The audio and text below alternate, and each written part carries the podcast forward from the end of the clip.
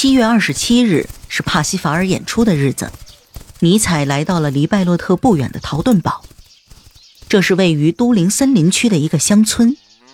他在这里安顿了下来。他的妹妹和他所有的朋友已经提前到达了拜洛特，唯独他缺席了这次聚会。此时，如果瓦格纳说一句话，尼采也许会回心转意。也许此时。尼采正在等着这句话。梅森伯格曾经试图修复二人的关系，他当着瓦格纳的面提到了尼采的名字，但是瓦格纳立即要他闭嘴。接着，他走出了房间，重重的摔上了门。毫无疑问，尼采从来就不知道发生过这些事情，因此他继续停留在森林里。他曾在1876年于同一地点度过了一段艰难的时光。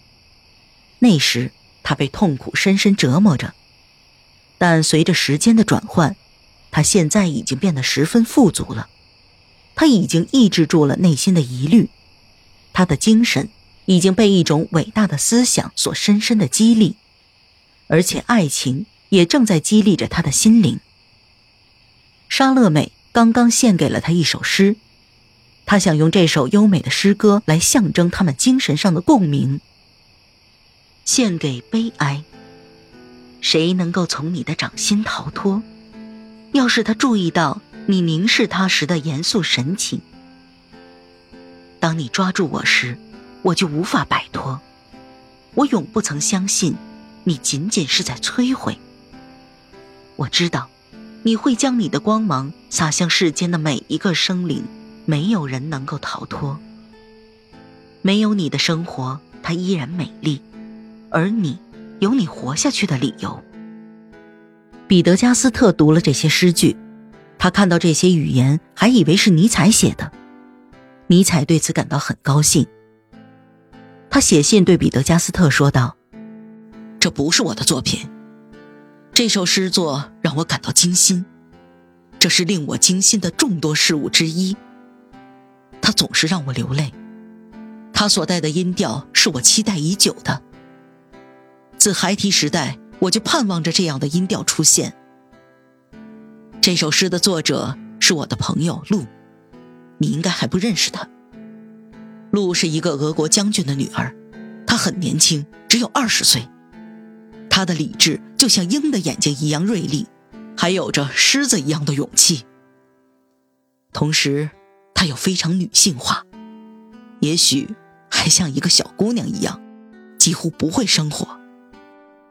尼采最后一次读了原稿，将它交给了出版商。在出版这本新的格言式的集子时，尼采有过些许的迟疑。正如他所预料的那样，书中庞大的容量、过于简洁的文字和几乎还不到成型的结构，会让朋友们大为挑剔。他在他们的评价中听到了他所预料到的他们必然要说的意见。他感激地回答了他们。显而易见，他这种态度是装出来的。尽管这部作品文字简洁、结构松散，但尼采还是无法接受自己的作品毫无价值这种说法。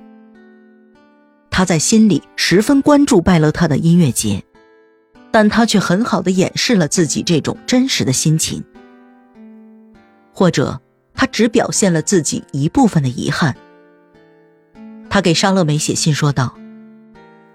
我从没有因为自己不能去而感到后悔，但是，如果我能够待在你的身边，与你愉快的交谈，那么帕西法尔这种音乐则根本不会影响到我的情绪，否则则不行。